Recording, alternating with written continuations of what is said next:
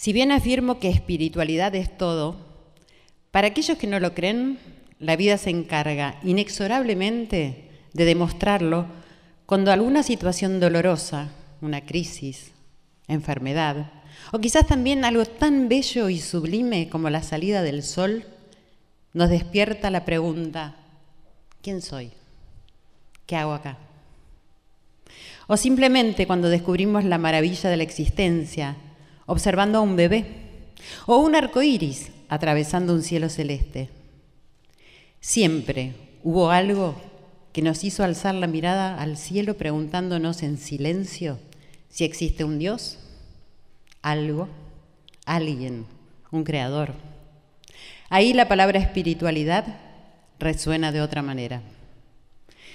El espíritu es la fuerza latente que anima toda existencia. Sin espíritu nada existiría. La creación no es solo materia. Si fuéramos solo el cuerpo, ¿qué pasaría con los sentimientos, con las sensaciones inigualables que despiertan el amor y que no se pueden describir con palabras, ¿cierto? Nadie sabe contar qué es el amor, aunque quizás sea la poesía la que más califica en este sentido, en este tema. El amor es todo. Nadie puede vivir sin él. Eso es la espiritualidad, amigos. Amor por la humanidad, por la tierra, por la vida. Es un fragmento de autogestionar la felicidad. Haz de tu vida como una rosa que habla en silencio con el lenguaje de su fragancia. Porque solo en la profundidad del silencio que la voz interior se puede escuchar.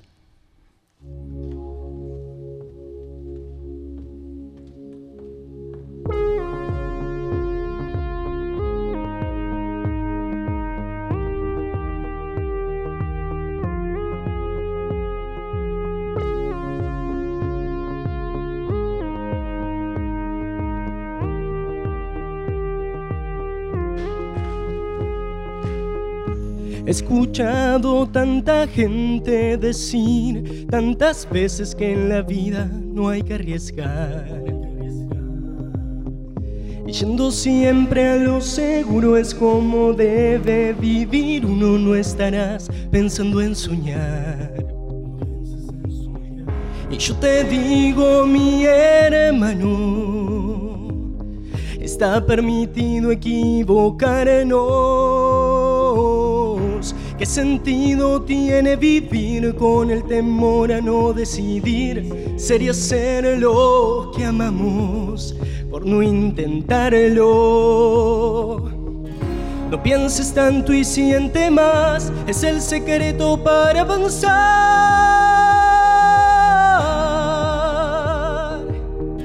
Está en sus manos ser feliz. Duden más y creen en ti. Empieza a vivir arriba. Turú.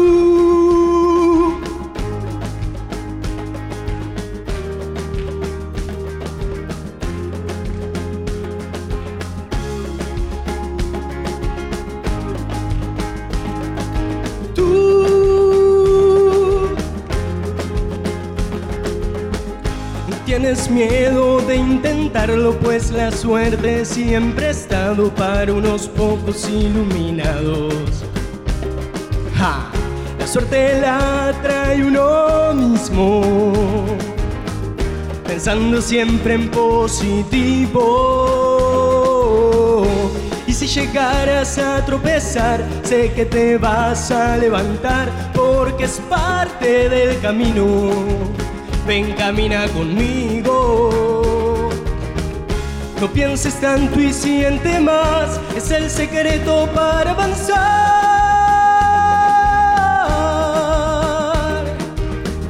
Está en sus manos ser feliz. No dudes más y cree en ti, en ti, en ti. Está en sus manos ser feliz. No dudes más y cree en ti. Un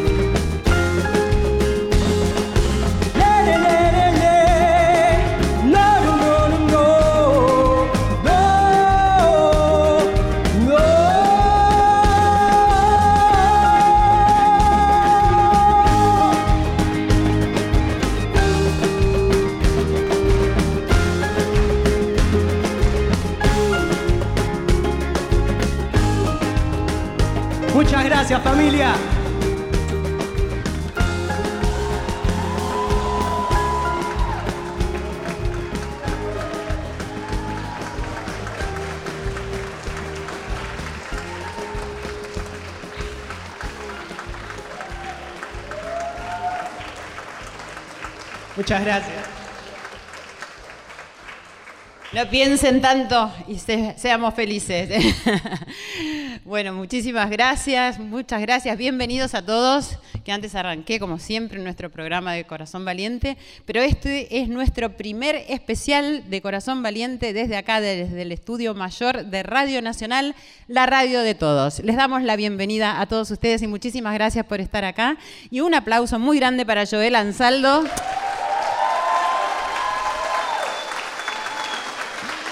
Que acaba de interpretar su tema. No te me vayas, no te me vayas, vení.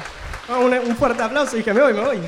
Acaba de interpretar su tema, eh, Yo te digo mi hermano, que es la cortina de nuestro Corazón Valiente, desde el año pasado, esto, este es nuestro segundo ciclo, y bueno, es quien ha formado esta familia de corazones valientes, de toda la gente que está acá en este momento y de las famosas Joelitas. Sí, estoy muy feliz, quiero agradecerte Silvia a Radio Nacional por, por esta oportunidad, por habernos puesto de, cortina y bueno, obviamente sobre todo quiero agradecerle a toda esta gente hermosa que vino y que siempre nos hace el aguante. Así que muchas gracias. Sí, y que son parte de nuestra vida, de la mía también, así que yo les estoy tan agradecidas. En este programa especial de Corazón Valiente vamos a, bautizar a un hijo que se ha gestado hace muy poco tiempo, pero lo vamos a bautizar acá, que es Autogestionar la felicidad. Es un libro que hemos escrito, que he escrito con el doctor Walter Hugo Guedín, a quien le pido por favor que pase y lo presentamos.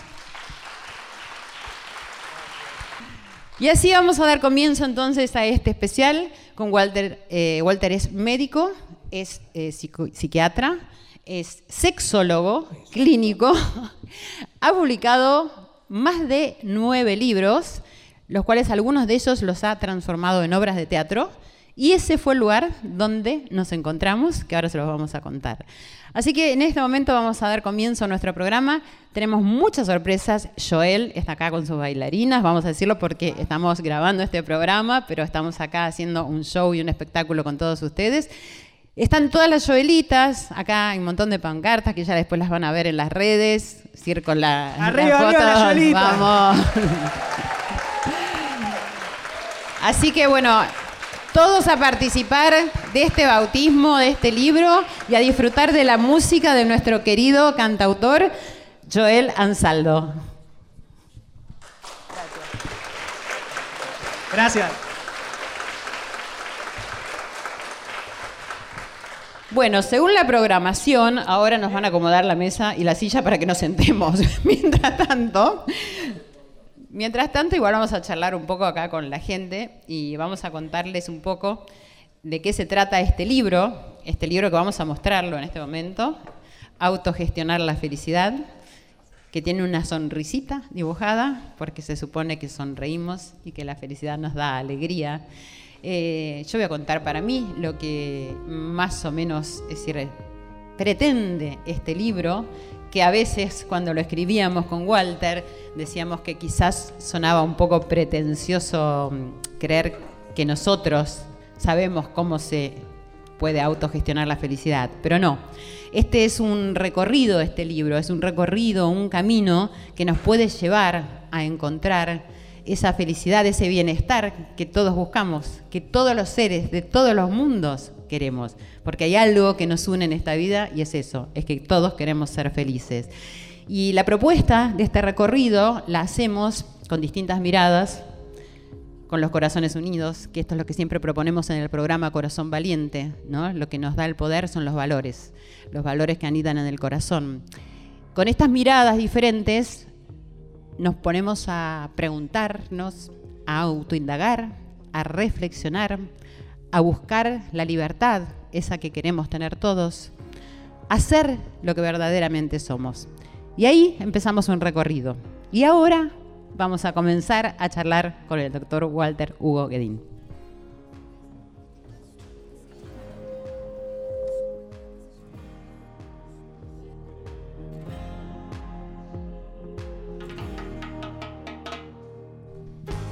Empieza a vivir, dice ahí el tema. Bueno, acá Bien. estamos. Entonces, vamos a contarles un poco, Walter, ¿Cómo surgió esto. En realidad yo voy a empezar contando que Walter, así como conté que es médico, que es psiquiatra, que bueno, tiene todos esos títulos, pero además estudió teatro, Walter. El doctor estudió teatro. Muchos años. Muchos años no sabía. Estudió teatro, hizo la dramaturgia de algunos de sus libros y en un momento dado me convocó para hacer una obra, La vagina enlutada, Exacto. y ahí fue cuando nos conocimos, que fue hace un año y medio más o menos. Un ¿sí? año y medio, en 2016, bueno, se ensayó y después se estrenó. Exactamente. Y ahí nos conocimos y el libro surge, ¿te acordás? A partir de ese almuerzo. Sí. De un hecho feliz como un encuentro. ¿no? Exactamente, un encuentro. después yo dejé el- la obra porque estaba con otros trabajos, otros proyectos, y entonces nos juntamos a almorzar, que eso fue lo lindo de nuestro encuentro. Y quizás no nos conocemos tan profundamente con Walter, pero lo que yo valoro mucho es que hubo algo de esta percepción que yo siempre propongo, que es lo que vale, lo que uno siente eh, cuando se mira, cuando estamos presentes, cuando la intuición está en juego, cuando la empatía también. Y seguramente eso fue lo que hizo que nos encontráramos a almorzar. Entonces el Señor llega al almuerzo y bueno, nos abrazamos y nos encontramos y me dijo, tenemos que escribir un libro. Ya tengo el título, se llama Autogestionar la felicidad. ¡Pum! Exactamente. Fue así. Entonces... Entonces esa misma tarde armé el índice, una primera propuesta de índice y se lo envié a Silvia y a partir de ahí empezamos. Lo- Sí. Recortamos el índice y bueno, nos fuimos focalizando en cada uno de los temas y desarrollándolos. Claro, y lo interesante para mí eh, también era que siempre me había preguntado cómo era escribir algo entre dos personas, ¿no? Porque me parecía difícil. Y quisiera contarles que no me di cuenta cómo fue que lo escribimos. Eh, Walter escribió, por supuesto, desde su punto de vista académico, y yo desde mis experiencias y los recursos que voy encontrando para generar este bienestar que estamos buscando y que buscamos todos. Entonces empezamos a escribir, cada uno empezó a escribir y, y a leer lo que escribió el otro. Sin buscar un estilo. El estilo se fue dando en la medida que fuimos progresando en el trabajo. ¿Y cómo definirías vos el libro, Walter?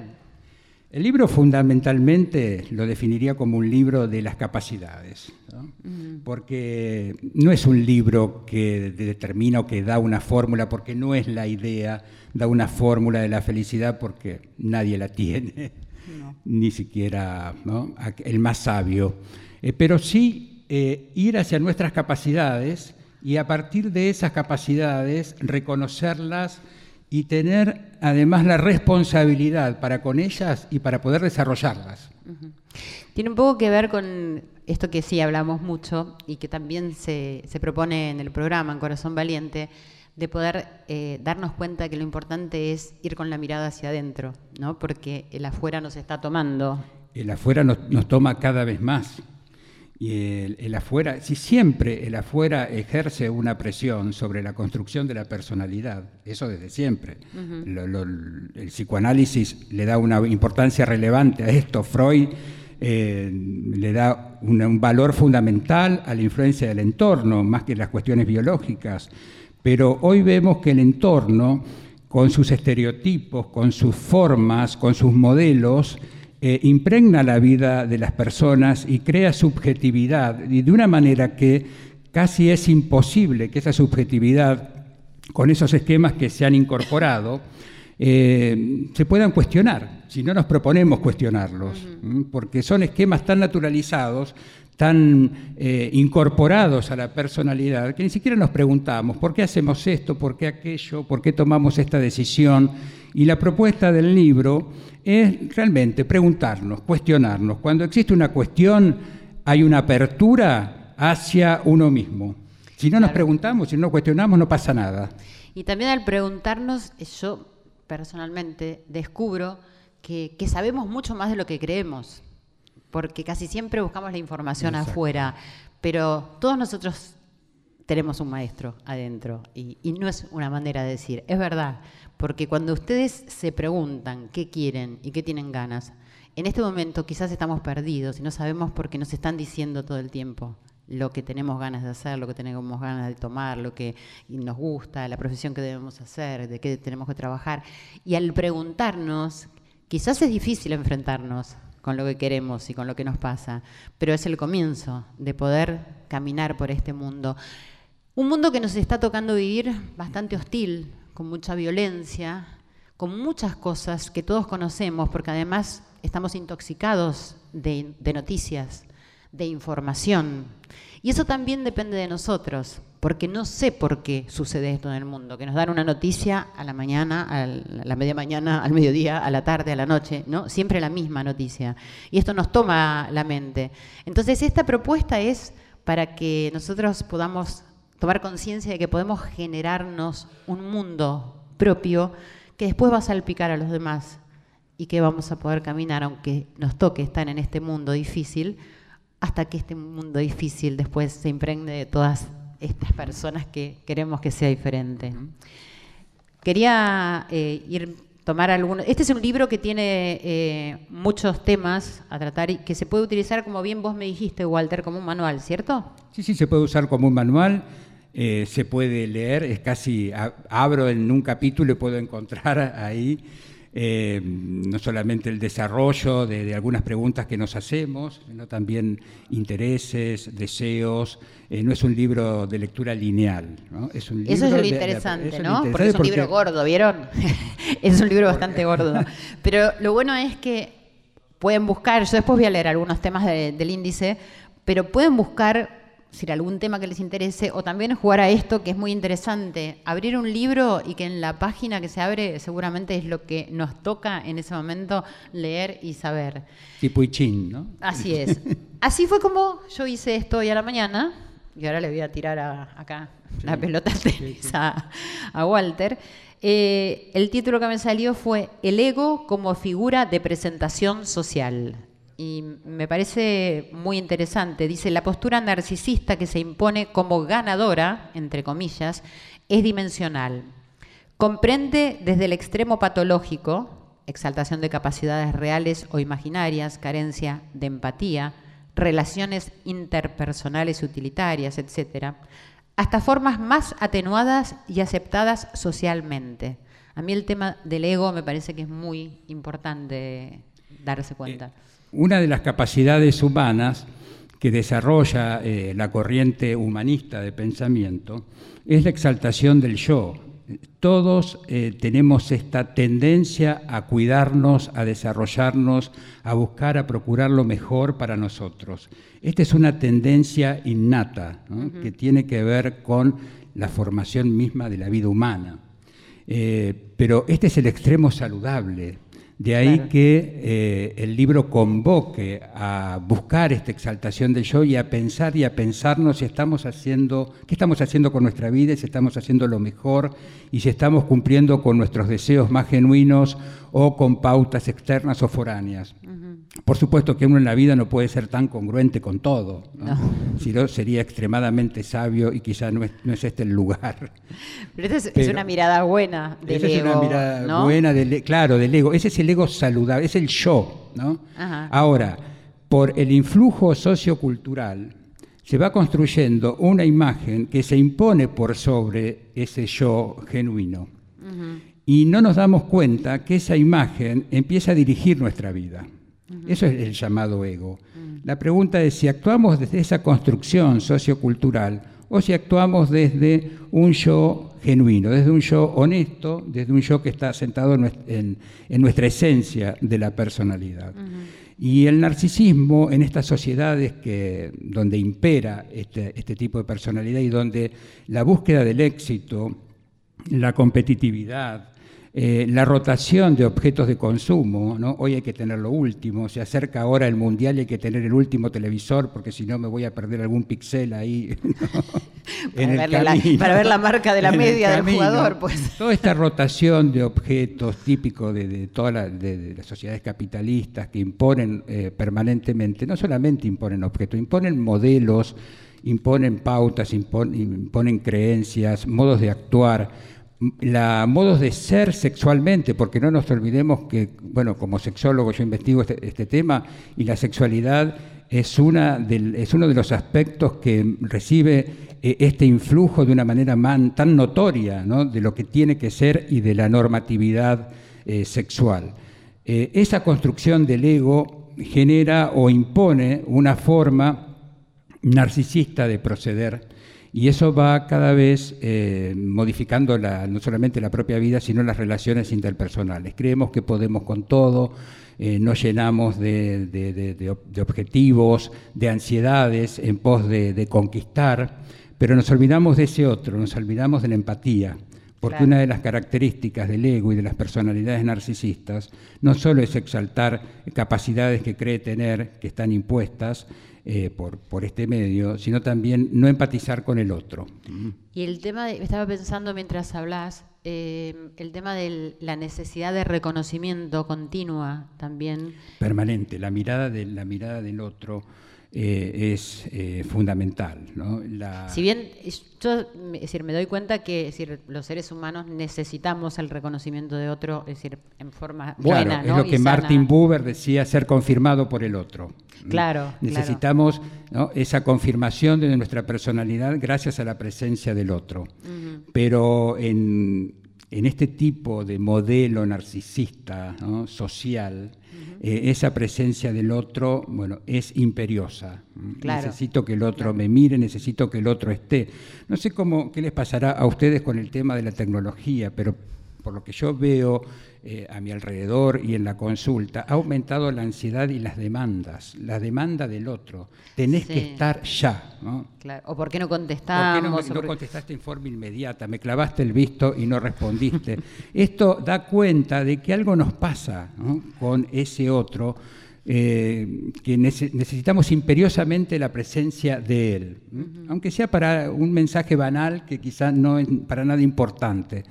Eh, pero también la falta de empatía, porque no pensamos si el otro está, ocupado, no, pensamos que, que, hay una actitud mala detrás de eso, de no contestar si ya lo vio. O sea, no, tenemos la mirada buena no, en relación a eso. Bueno, ahí está toda esta carga sociocultural que se impone sobre eh, los seres humanos y sobre esta sociedad, por lo menos occidental y cristiana, y, o judeocristiana, eh, que crea bueno, modelos que cada vez están siendo más eh, estereotipados. Diría justo que acá también abrí y dice los moldes de la fuera, dice Silvia Pérez. Voy a no ser yo. dice así, qué tema tan grosso este del mundo interno y del externo. Ese mundo interno que a veces, y solo a veces, compartimos con un gran amigo, tal vez con la pareja, pero la mayoría de las veces con nadie. Ese mundo interno que nos habla como una voz lejana que se puede evitar o hasta no escuchar, hasta que en algunos momentos grita porque no puede más. Eso estaría bueno, que, llegue el momento que grite, ¿no? ¿Pasa eh, eso así? A mí me pasa, por eso lo escribí. Pasa y es la oportunidad claro. para, para modificar algo, por lo menos para, pensar, para cuestionar. Eh, se dice siempre, ¿no? Las crisis son oportunidades, pero bueno, hay que saber aprovechar esa oportunidad, si, estamos, si ese es el momento para aprovecharla. Con respecto a lo que nombrabas antes, que es muy importante, el tema de la sexualidad, dado que además el doctor es eh, sexólogo, me gustaría que podamos charlar un poco y que cuentes vos, ¿qué es lo que pasa hoy en día con la educación sexual? Porque si bien hay tantos temas que están saliendo a la luz, ¿no? Que tienen que ver con lo del aborto, que yo no es que quiera en este momento potenciar e-, este tema o los abusos, pero creo que la base de todo en la vida es la educación. ¿Y qué está pasando con la educación sexual? Pero hay una carencia de educación sexual y hay una resistencia a la educación sexual. Yo como sexólogo eh, considero y defiendo la educación sexual en las escuelas eh, desde edades muy tempranas, cada una con su currículo, con su modelo, con su programa. Pero no hay en las escuelas o hay. Eh, por ley tiene que existir en las escuelas, debe existir en las escuelas de educación sexual. Las escuelas religiosas tienen mucha resistencia o ponen sus propias pautas, como apareció ayer la noticia de una escuela en Paraná eh, que hablaba, bueno, realmente de, la homosexualidad como un castigo divino. Ah. y cosas que eh, obviamente eh, no, ayudan A, romper con estas pautas tan rígidas que todavía siguen condicionando la vida sexual de y la vida en general de las personas, porque la sexualidad no es sexo, la sexualidad es una construcción mayor. Claro. La sexualidad es una parte de la personalidad que nos convierte en seres sexuales y en seres deseantes. No somos seres que actuamos por impulsos o por pulsiones o por instintos como los animales. Actuamos porque tenemos deseos. Y ese deseo erógeno va acompañado también con un deseo amoroso, de proyección.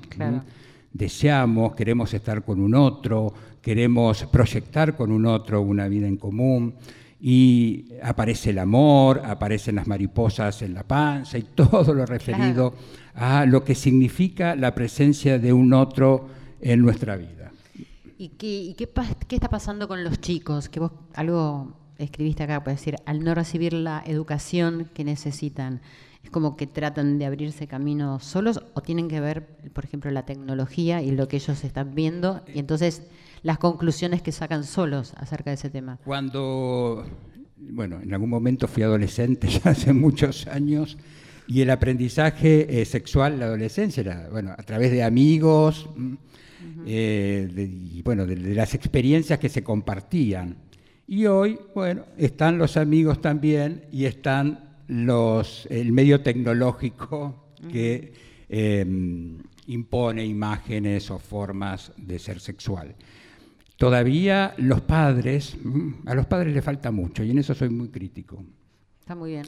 Los padres todavía siguen hablando como en aquella época, en el 60, en el 70, que hablaba de la sexualidad como genitalidad, del aparato reproductor femenino, el aparato reproductor masculino, como si todo pasara por la genitalidad. Y vuelvo a esto, la sexualidad es una construcción subjetiva mucho mayor que lo que es la genitalidad, la procreación y el sexo. Pero bueno, ahí tenemos la imposición también del mundo externo en, nuestras vidas. Sí, y también la educación de los padres, que es lo que siempre alentamos acá en el programa, ¿no? Porque son los padres los que tienen que educarse para saber qué es lo que le van a dar a, esos niños, así como los maestros, ¿no? Los primeros educadores siempre son los padres en las casas y después los maestros en las escuelas.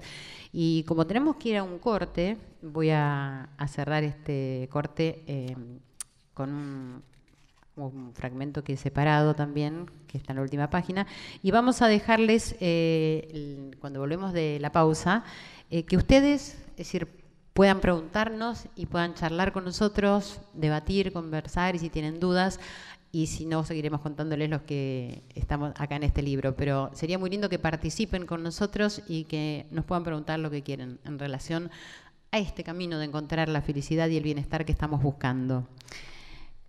Dice así, escribir este libro sobre un tema tan caro a la existencia ha sido un gran desafío. A medida que nos acercábamos al concepto, más nos alejábamos de él. Se hacía imprescindible desgranar el cuerpo de la noción de felicidad para descubrir las mil y una posibilidades que se hallan en su seno. Cada vez que la oscuridad nos acecha, recordemos también que trae el beneficio de encender la luz. Aquellos que han superado las decepciones, los desengaños, los deseos fallidos, la enfermedad, la muerte de un ser querido, un abuso, cualquier tipo de trauma, nos revelan esta experiencia de crecimiento. En definitiva, los desafíos, nos gusten o no, son oportunidades de oro para abrir nuestros corazones. Vamos a una pausa y ya volvemos. Hasta la una. Corazón Valiente. Con la conducción de Silvia Pérez.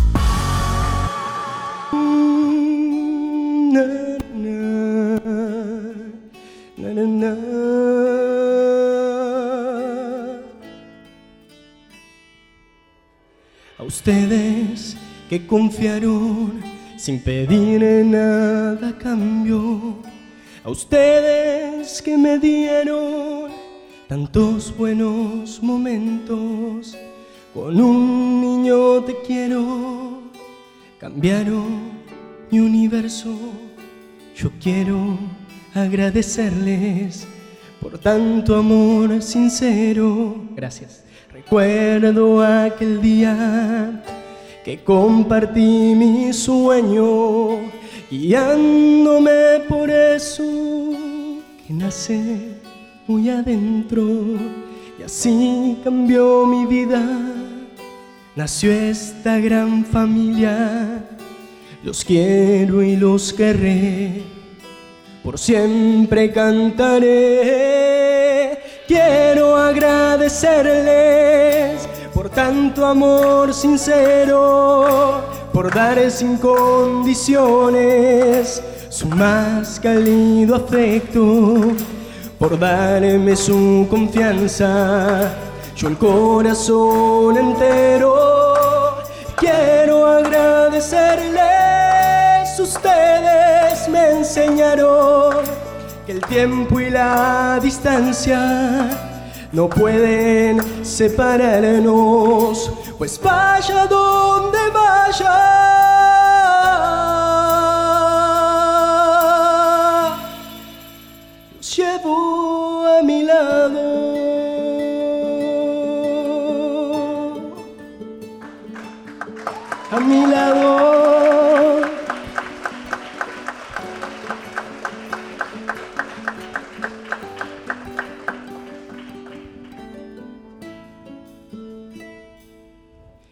A ustedes que alumbraron mis días más nublados, recuerdos y regalos, cariño que aquí guardo, cantando a mi lado, mi alma acariciaron, los quiero y los querré, a su lado estaré, quiero agradecerles por tanto amor sincero, por dar sin condiciones su más cálido afecto, por darme su confianza.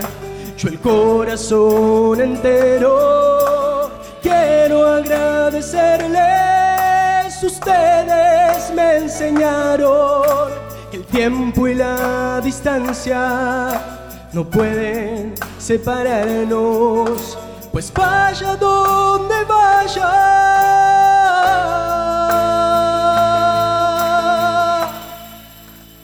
llevo a mi lado,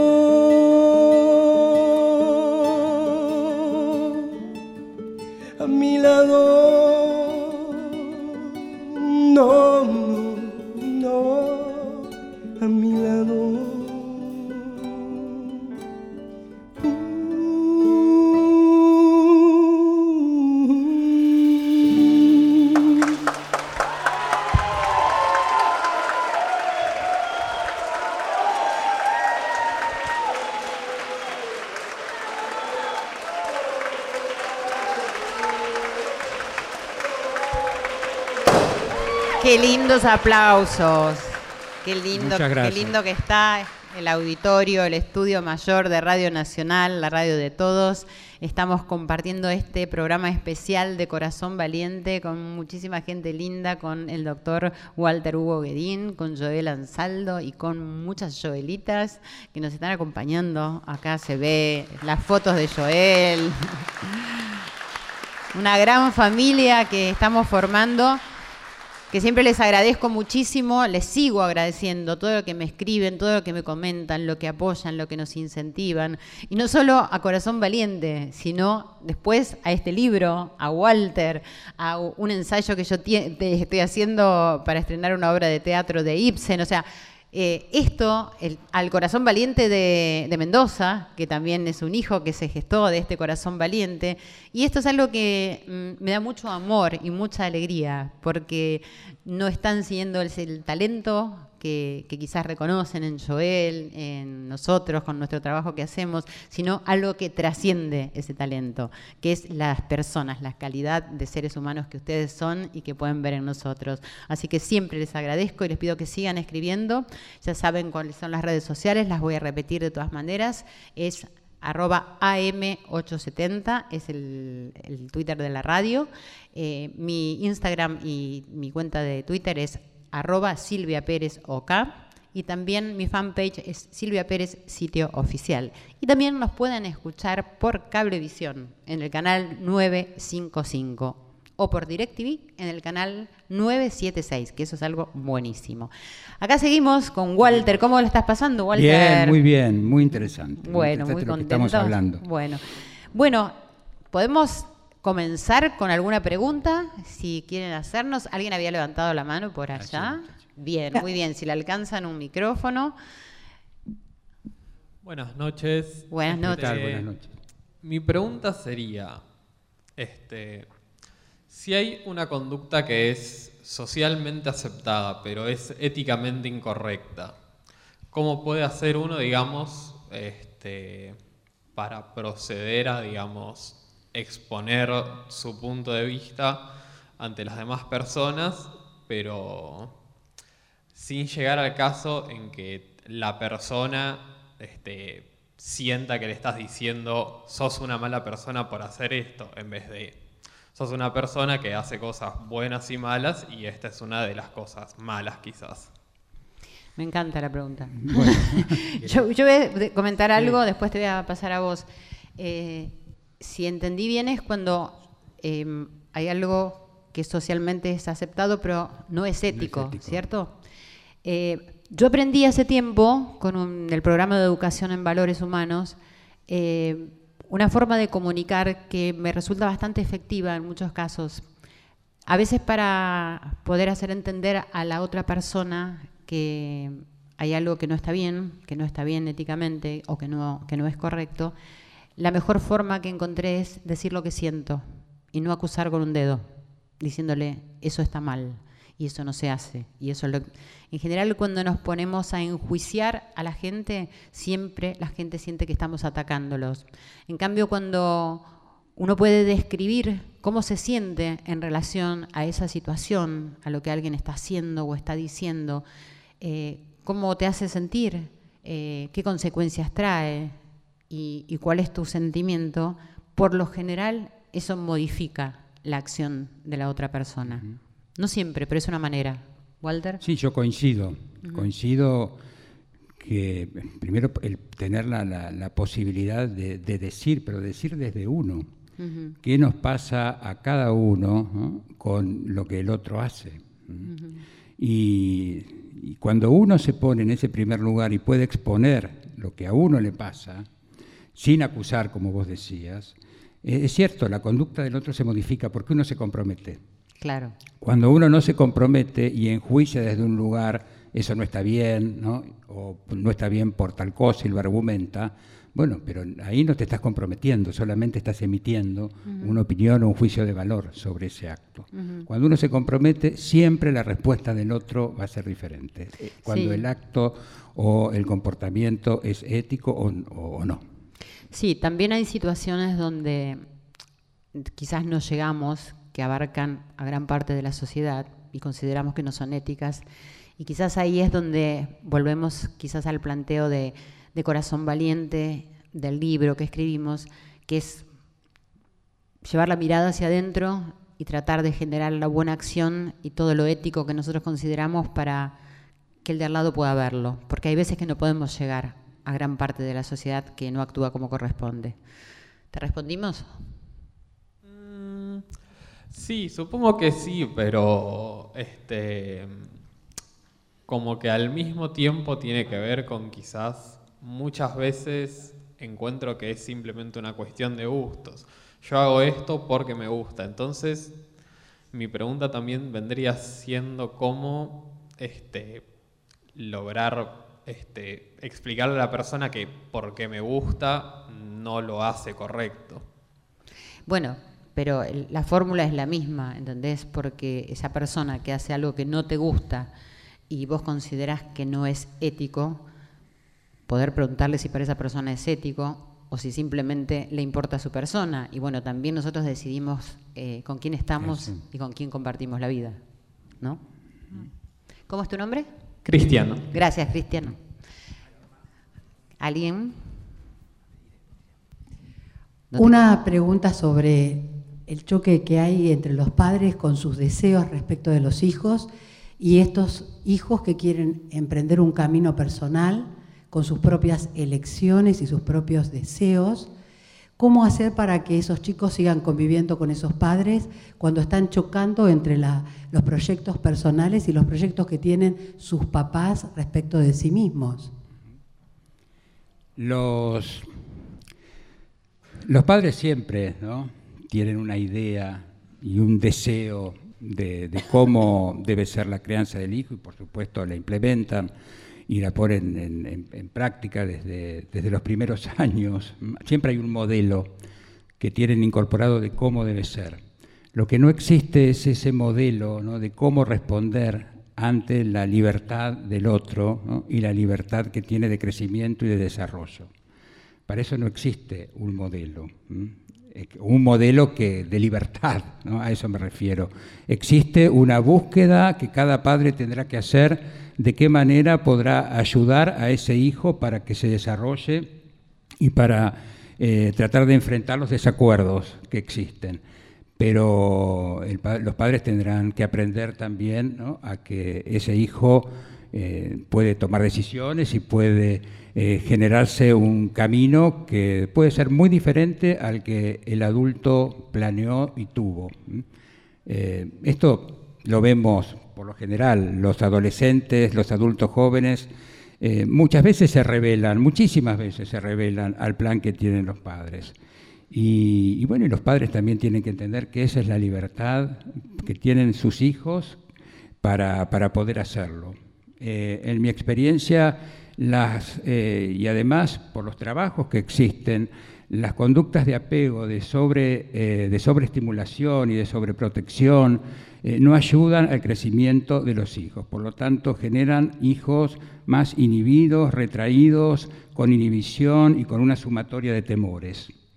Los jóvenes necesitan aventurarse en la vida, así como un bebé también lo necesita en su espacio, con los cuidados, con los recaudos necesarios, pero limitar esa expresión, que es una capacidad humana, una, una pulsión organísmica que lleva al, pequeño, que lleva al joven a su crecimiento, es eh, realmente coartar la libertad del otro. Y yo quería agregar, eh, insisto siempre, el tema de la educación de los padres en la actualidad, y que es una gran oportunidad, porque como todo ha cambiado tanto, y como bien decía Walter, eh, tienen tantos estímulos y, los padres también tenemos tantos estímulos, ¿no? Y cómo responder a eso. Si uno le pregunta a un padre qué es lo que quiere para su hijo, siempre va a encontrar esta respuesta, quiero que sea feliz. Esa es la primera cosa que decimos todos, quiero que no sufran. Y en pos de eso, siempre hacemos lo mejor. Pero quizás si nosotros como padres nos preguntamos qué es lo que queremos para nuestra vida y cómo es la forma de encontrar la felicidad, cómo ha sido nuestra vida, cómo han sido nuestras elecciones, eso quizás nos ayude a relacionarnos y a mirar a nuestros hijos de otra manera y a poder comprender qué les está pasando y a ver cómo podemos relacionarnos aunque haya diferencias. ¿Hay otra pregunta por allá? Gracias. Eh, ¿Cómo era tu nombre? Irene. Gracias, Irene. Hola, eh, mi nombre es Mirta. Sí. Y mm, generalmente se dice que todos tenemos la capacidad de amar, pero me gustaría saber si ser feliz es una capacidad. Eh, no es una capacidad, es una sumatoria de capacidades creo que es el resultado de eh, tener en cuenta, de desarrollar esas capacidades, que van desde capacidades, y están desarrolladas en el libro, desde capacidades fisiológicas como la respiración, la alimentación, el movimiento, el sueño, la sexualidad, capacidades cognitivas, el pensamiento. No olvidemos que el pensamiento y la percepción le da sentido a nuestra existencia si esa percepción se vuelve rígida, cerramos muchas ventanas, por lo tanto el pensamiento también se va a ver limitado. Hoy las personas y muchos jóvenes ven limitado su pensamiento y no aparece pensamiento crítico. El pensamiento es una, un estereotipo, una incorporación de lo que se cree que tiene que ser. Entonces, abramos la percepción, porque de esa manera el pensamiento se enriquece. Y si se enriquece el pensamiento, se, enriquecen las emociones. Hoy también vemos en los consultorios tanto un aumento de los trastornos de ansiedad como un exceso del mundo emocional que no encuentra un cauce saludable, ataques de pánico, fobias, trastornos obsesivos. Hoy los trastornos de ansiedad están a la orden del día así como del otro lado y en el otro extremo vemos personalidades alexitímicas, es decir, personalidades que no pueden manifestar sus emociones o les cuesta reconocerlas. Esto nos habla de que en este momento estamos pasando por situaciones que, eh, que están actuando de tal manera en el ser humano o que provocan un exceso emocional que no se puede canalizar por una vía de salud o que generan un mecanismo de defensa que reprimen el mundo emocional. Ahí es nuestro compromiso de tener esto muy en cuenta porque es lo que vemos, lo que yo veo en el consultorio, lo que vemos en el, resto de nuestros colegas en los consultorios, es esta manifestación del mundo emocional de esta forma, entre comillas, patológica. Pero preguntémonos entonces qué hacemos para que esto suceda, para que exista un exceso de trastornos de ansiedad o personas que incrementan, levantan sus defensas y, limitan su mundo emocional. Si tenemos en cuenta, como respondiendo más a tu pregunta, todas estas capacidades, capacidades fisiológicas, capacidades cognitivas, percepción, pensamiento, capacidades emocionales, las conductas, los comportamientos, la empatía, todo, esto, esta sumatoria de aspectos nos lleva al bienestar. Y si hay bienestar, estamos más cercanos de la felicidad. Ahora, si cercenamos esas capacidades y las limitamos, por supuesto que nos vamos a alejar o vamos a construir una felicidad aparente, como también vemos felicidades aparentes. Mirta, ¿dónde estás? Porque no te veo. Ahí. Y quería preguntarte a vos, ¿vos qué pensás?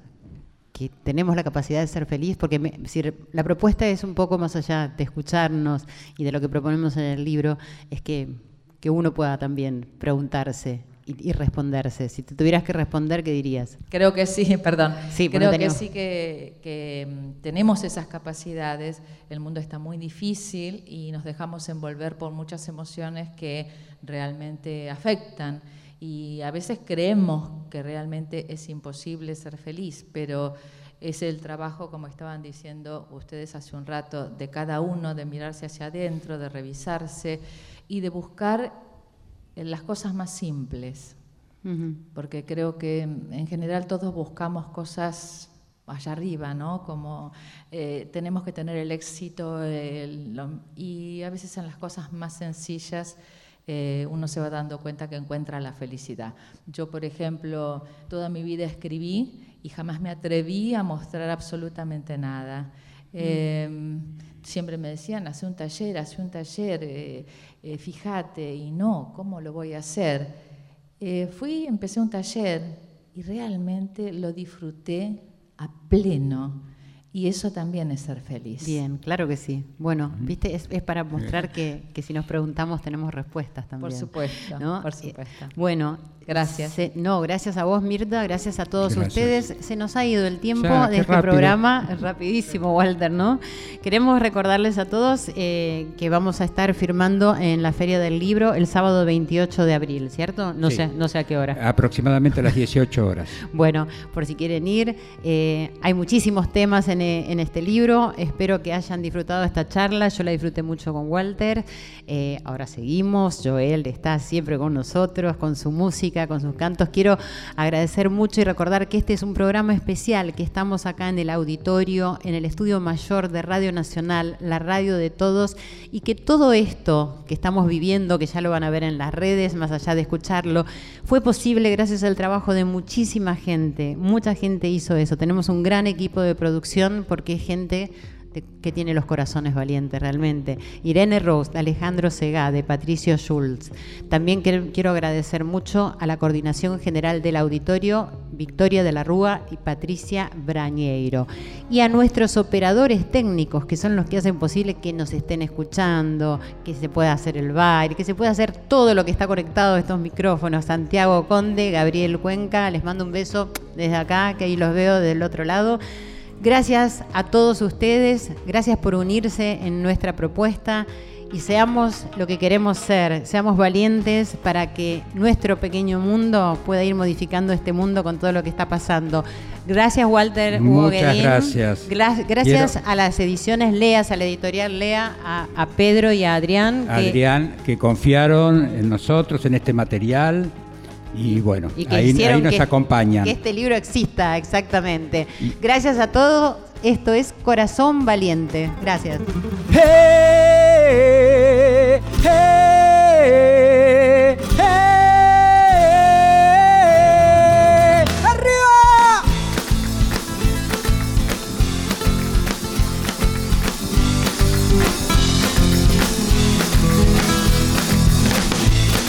Noche de excesos, baila alcohol y besos, nos tentamos más y más y más y más.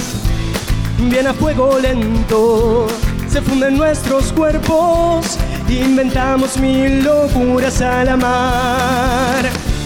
Y a la luz de la luna, me pierdo en tu hermosura, de donde no quiero regresar en un no muy bien que esto quizás es solo un juego, destellos de un amor fugaz. Eh, eh, pero me arriesgo y prefiero perderte a sufrir de nuevo por no intentar.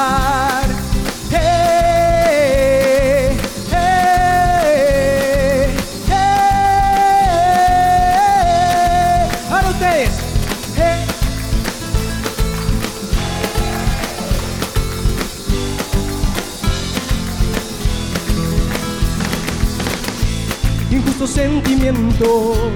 Te quiero, o no te quiero. Incertidumbre sin igual. Y bajas por mi cuello, dejando atrás los miedos. Tu boca ataca sin piedad. Y a la luz de la luna, me pierdo en tu hermosura. De donde no quiero regresar, no, no. Yo sé muy bien esto quizás es solo un juego, destellos de un amor fugaz. pero me arriesgo y prefiero perderte a sufrir de nuevo. Oh, por no intentar.